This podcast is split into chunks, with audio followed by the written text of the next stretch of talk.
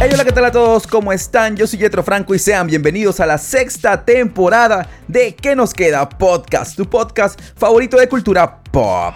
Nombre nuevo, empaque nuevo, pero el mismo contenido, el mismo flavor. Así que la vamos a pasar increíble en esta temporada. Muchísimas gracias por todo el apoyo en la quinta temporada que la rompimos. Fue la que tuvo mejores números. Nos ha ido muy bien. Solamente quiero agradecerles a todos ustedes por el apoyo. De verdad son lo máximo. Pero déjenme ir calentando el DeLorean mientras te cuento la primera historia de esta temporada. Pocas estrellas son tan reconocidas internacionalmente como el carismático protagonista de la historia de hoy, y ese es nada más y nada menos que Jackie Chan. Al ganador del Oscar lo hemos visto en películas, series, dibujos animados, juguetes, cereales, golosinas, ropa y pare usted de contar. Se podría decir que es la figura artística más famosa salida de Asia, pero hace unos meses apareció un video que se viralizó, uno donde se demostraba todas las acrobacias y los daños que se había realizado en el transcurso de su exitosa carrera el actor. En el video aparecía con su hija, tomado de la mano, y juntos lloraban, totalmente conmovedor. Rompió las redes sociales, está de más decir. Pero ¿sabías que la niña del video es una actriz y no es su verdadera hija?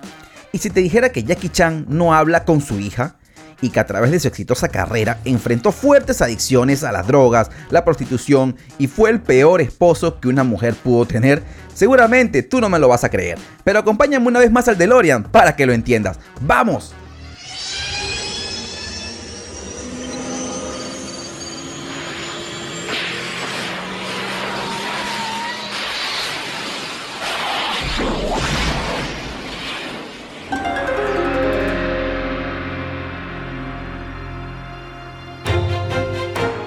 Estamos en el 7 de abril del año 1954, en Hong Kong, donde acaba de nacer Chan Kong Sang, mejor conocido como Jackie Chan. Así lo vamos a llamar desde ahora para evitar confusiones. Jackie es hijo de Charles y Lily Chen. Su padre Charles vivió durante la Guerra Civil China y sirvió como camillero para los nacionales, siguiendo la tradición familiar militar que comenzó su abuelo. Al comenzar la Segunda Guerra Sino-Japonesa, Charles se convirtió en espía y luchó contra los agresores japoneses, pero dejó su trabajo al comprobar que el gobierno estaba lleno de corrupción. Decepcionado, se convirtió en inspector del puerto de Shanghái. Por su parte, la madre de Jackie, Lily Chan, escuchó que el tráfico de opio era muy lucrativo en esos momentos, por lo que decidió probar suerte en ese mundo después de que su primer marido fuera asesinado por una bomba lanzada por Japón y tuviese que atrás a toda su familia. Sus negocios le llevaron al puerto de Shanghái, donde un inspector se interpuso. Efectivamente, la madre de Jackie Chan era una narcotraficante que se casó con el policía que quiso arrestarla. ¡Boom! Una historia que ya es de película, justo empezando este episodio. Cuando la guerra terminó y China quedó bajo el control comunista, Lily y Charles Chan huyeron a Hong Kong, donde nació el protagonista de esta historia, Jackie. De pequeño, Jackie era un niño muy enérgico, lo que lo hizo ganarse el apodo de bola de cañón, porque estaba por todas partes. Los padres de Jackie trabajaban para el cónsul francés en Hong Kong, por lo que pasó sus años formativos dentro de los terrenos de la residencia del cónsul en el distrito de Victoria Peak.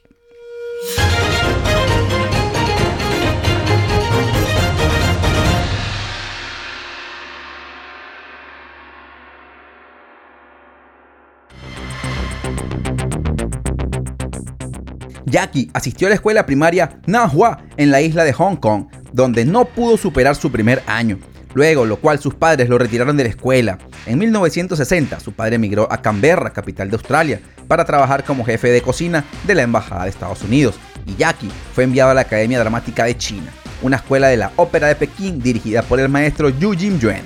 Allí, Jackie estudió 10 años bajo una férrea disciplina se dice que los métodos eran tan fuertes que podían llegar hasta las 19 horas diarias de entrenamiento y estudio. Finalmente, se convirtió en parte de las Siete Pequeñas Fortunas, un grupo de actuación compuesto por los mejores estudiantes de la escuela.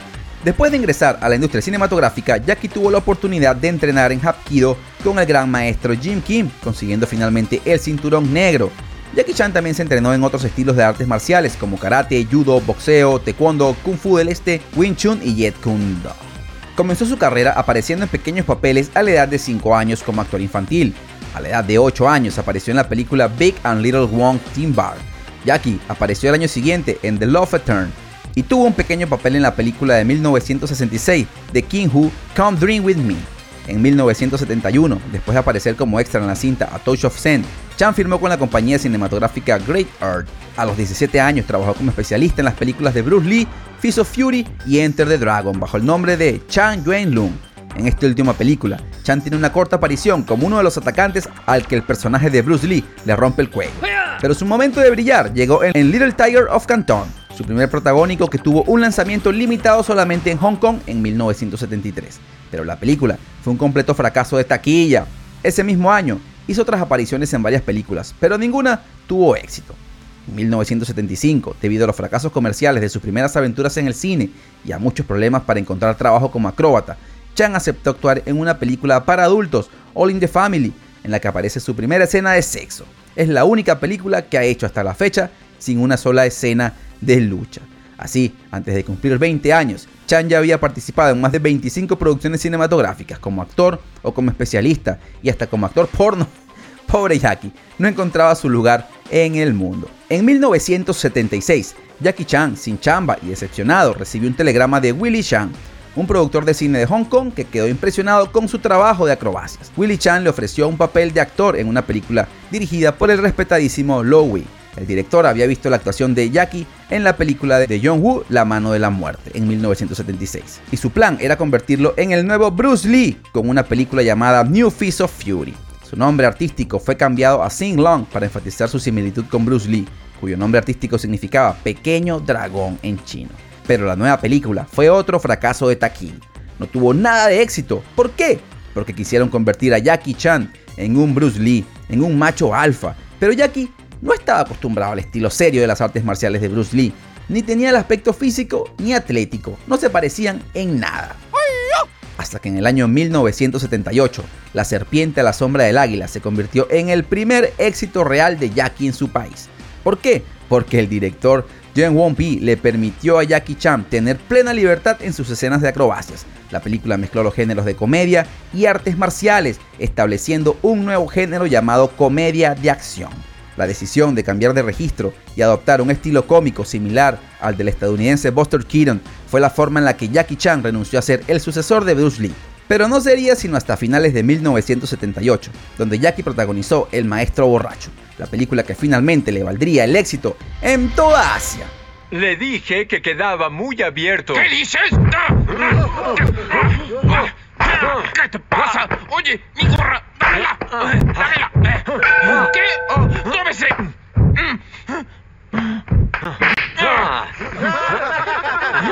Dame eso, dámelo, dámelo. Con este éxito, Jackie estaba preparado para cruzar el charco y ser una estrella internacional, comenzando con sus primeras incursiones en la industria cinematográfica estadounidense en los años 80. Su primera película de Hollywood fue The Big Brawl de 1980. Un año después interpretó un papel menor en la película de Cannonball Run, película que contó con un elenco de estrellas encabezado por Bob Reynolds y Roger Moore, que obviamente en ese momento opacaron a Jackie.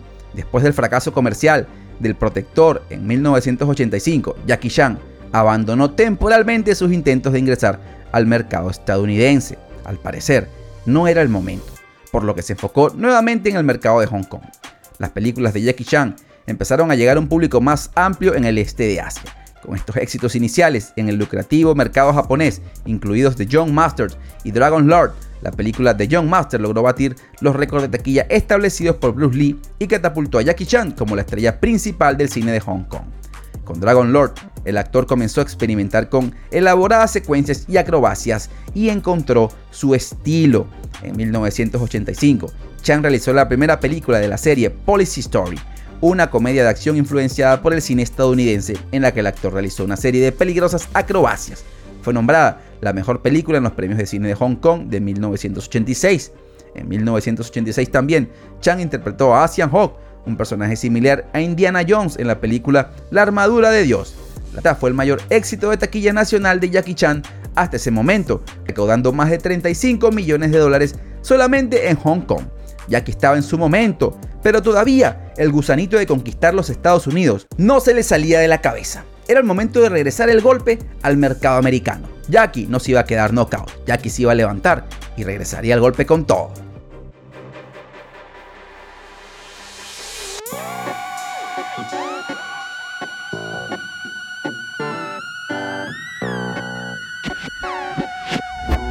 Finalmente logró conquistar el mercado estadounidense en 1995 con el lanzamiento mundial de Rumble in the Bronx, logrando un seguimiento de culto en los Estados Unidos, que era raro, muy extraño para las estrellas de cine de Hong Kong en esos días. El éxito de Rumble in the Bronx dio lugar al lanzamiento en 1996 de Police Story 3 Super Cup, eh, que en los Estados Unidos salió bajo el título de Super Cup, que recaudó un total de 16 millones de dólares. Luego le tocó actuar junto al artista marcial australiano Richard Norton en Mr. Nice Guy en 1997. Otro éxito de taquilla. Pero el verdadero éxito estaba por llegar con la exitosísima Rush Hour, una comedia de acción policial de 1998, protagonizada junto al actor estadounidense Chris Tucker. La niña no te quiere. Nadie te quiere. Viniste hasta acá por nada y no vas a estar en los... Oh, los Beach Boys. ¿Qué diablos? Los Beach Boys. Acabas de tocar mi radio, maldito chino. Los Beach Boys son buena música americana. Los Beach Boys te conseguirán una paliza. Nunca toques la radio de un negro, muchacho. Eso puedes hacerlo en China, pero aquí harás que te maten, viejo. Te mostraré música real. Ese es Rush Hour logró recaudar 130 millones de dólares solamente en los Estados Unidos y convirtió a Jackie Chan en una estrella de Hollywood. Y al ser una estrella de Hollywood, eres una estrella del mundo entero. Ya la mayoría conocemos en lo que se convirtió Jackie Chan, una máquina de hacer dinero. Había llegado a la fama. Jackie protagonizó varios videojuegos, tenía su serie de dibujos animados en Cartoon Network, merch, juguetes. La Jackie Chan manía había llegado para quedarse. Y con la fama vienen los problemas.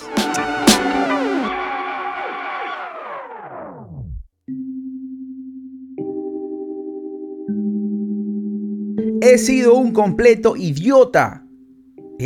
no, yo no, yo no, yo no, yo no. Eso lo dijo Jackie Chan cuando lanzó su libro Never Grow Up. Un libro autobiográfico donde el actor nos contaba algunas de las locuras que había realizado en su vida como estrella de cine. Pero vamos a empezar con su desorden acá, poco a poco. Jackie culpa su desordenada vida a su etapa cuando no era conocido y era un simple doble de acción. Comentaba Jackie Chan que trabajando como doble de acción, todos sabíamos que si algo salía mal, no volveríamos a ver el sol. Adquirimos una mentalidad al corto plazo, lo que significa gastar de forma imprudente el dinero. Jackie confiesa que aunque aprendió artes marciales gracias a su padre, su poca pasión por la educación le llevó a no aprender a leer ni a escribir. Se la pasaba bromeando en la escuela, tampoco en las matemáticas. Aún no sabe hacerlo, algo que le llena de vergüenza, tal y como afirma en su libro. De hecho, hoy por hoy el actor sigue sin firmar en su tarjeta de crédito sin límites debido a que apenas sabe firmar. Él cuenta que cuando le llegó la fama solía llevar grandes cantidades de dinero de efectivo encima, porque tras haber vivido en la pobreza le proporcionaba una falsa sensación de seguridad. Iba a altas velocidades en autos deportivos en estado de ebriedad. Un día recuerda que chocó un Porsche por la mañana y un Mercedes por la noche. Gastaba miles de dólares en prostitutas, cenas para todos sus amigos. Le encantaba estar rodeado de gente y lo pagaba todo. Le compraba ropa, chaquetas de cuero, zapatos. Era una completa locura. Apostaba mucho y desperdiciaba el dinero.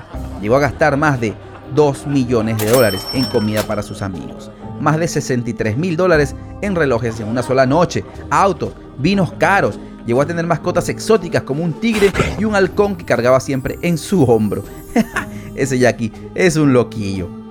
Pero lo peor vendría en sus relaciones maritales, cuando en 1982 el actor contrajo matrimonio con la actriz taiwanesa Joan Lin y ese mismo año le dieron la bienvenida a su hijo JC Shen. Al parecer se casaron muy rápido porque la actriz estaba embarazada, algo que molestó muchísimo a Jackie, ya que sus amigos de esa época le decían que ella era una fortuna, que lo había hecho a propósito y que solo pensaba en quitarle su dinero. Eso hizo que Jackie desde un inicio la odiara, sin motivo aparente, le escondía siempre el dinero y pensaba que ella estaba en su contra.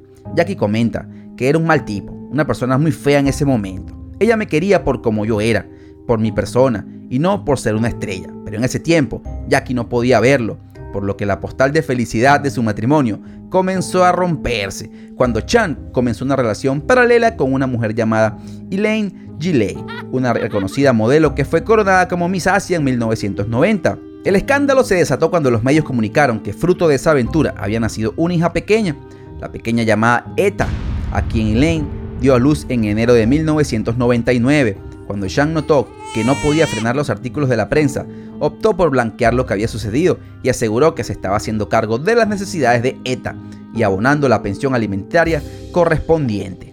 Sin embargo, sus palabras no fueron más que una invitación para que Elaine contara su lado de la historia, una muy diferente que lo contradecía. Jackie Chan, que quiso preservar su imagen de padre de familia y como consecuencia su hija quedó relegada desde su nacimiento. A través de su abogado, la madre de ETA les contó a los medios que Jackie Chan no solo no estaba cumpliendo la manutención de su hija, sino que además no había mostrado jamás un deseo de, conectarse con ella y presentársela a su hermano mayor Jaycee, por lo que impulsada por las circunstancias había decidido criar a ETA sola, sin ayuda de ninguna clase de Jackie Chan.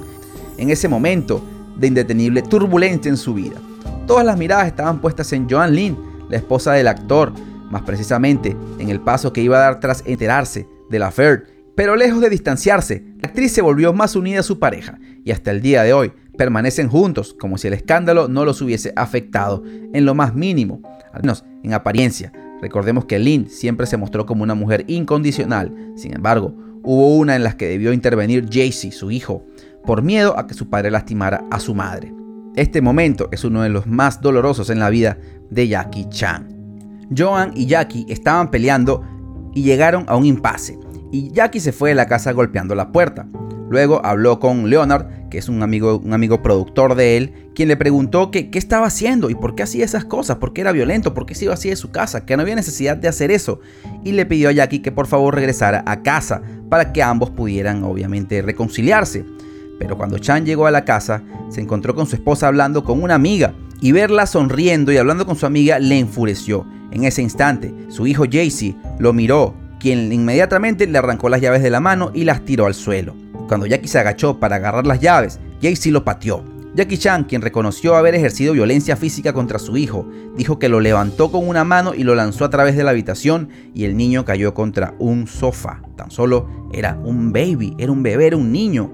Con el tiempo, la familia pudo acomodarse. Y si bien es cierto, Jaycee atravesó varios problemas con la ley, especialmente por consumo de drogas, inclusive uno donde estuvo arrestado por seis meses. Pero la vida de Eta, su hermana, no siguió adelante de la mejor manera, como ella misma lo contó en sus redes sociales, donde realizó preocupantes publicaciones luego de que Elaine hiciera público su deseo de criar a su hija sin la ayuda de Chan. La pequeña tuvo una infancia relativamente tranquila, hasta que en su juventud el panorama empezó a cambiar notablemente.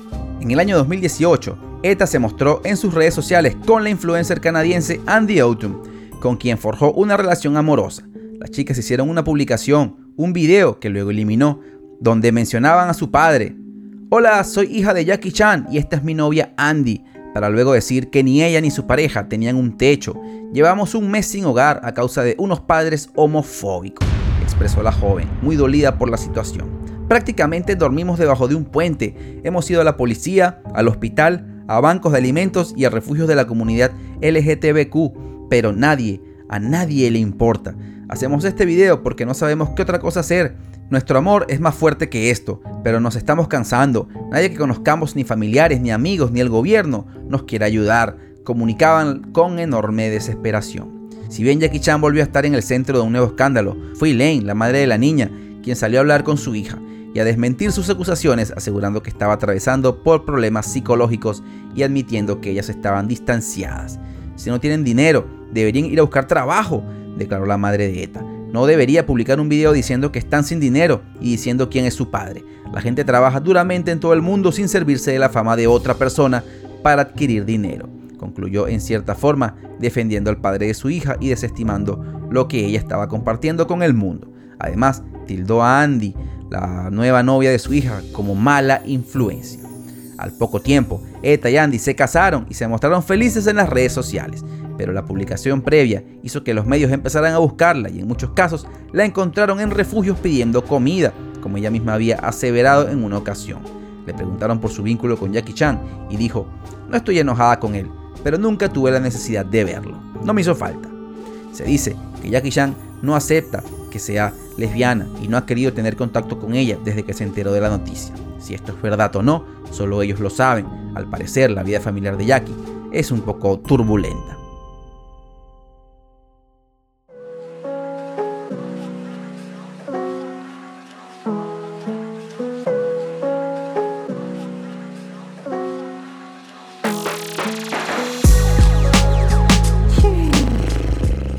Y al final de todo, ¿qué nos queda?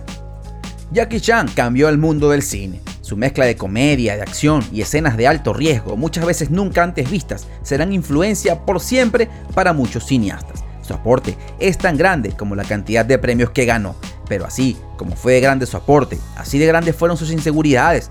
Es increíble pensar cómo un tipo que se veía tan seguro y tan talentoso siempre se creyó tan poco. Siempre se creía el menos talentoso, el más pequeño de la habitación. Esto hizo que su vida personal fuera un completo desastre, pero sería injusto juzgarlo y recordarlo por sus malas acciones. Jackie para mí siempre será un guerrero, un soñador, un tipo que salió de las alcantarillas para convertirse en la estrella más grande de su país, porque si algo es cierto, es que sí era muy inseguro, pero luchó con todas esas inseguridades, así como luchaba en pantalla con sus más feroces enemigos para convertirse en el dragón que es hoy. Y eso no se lo va a quitar nadie. Hemos llegado al final de este episodio realizado con muchísimo cariño para uno de los ídolos de mi infancia. Espero les haya gustado y si llegaste hasta el final, si llegaste hasta aquí, fue porque te lo tripiaste, te lo vacilaste. Apóyame siguiéndome en las redes sociales del podcast QNQ Podcast. En Instagram, lo mismo en TikTok y que nos queda podcast en Facebook. La semana que viene los espero en otro episodio de Que nos queda podcast. Así que no se lo pueden perder. Chao.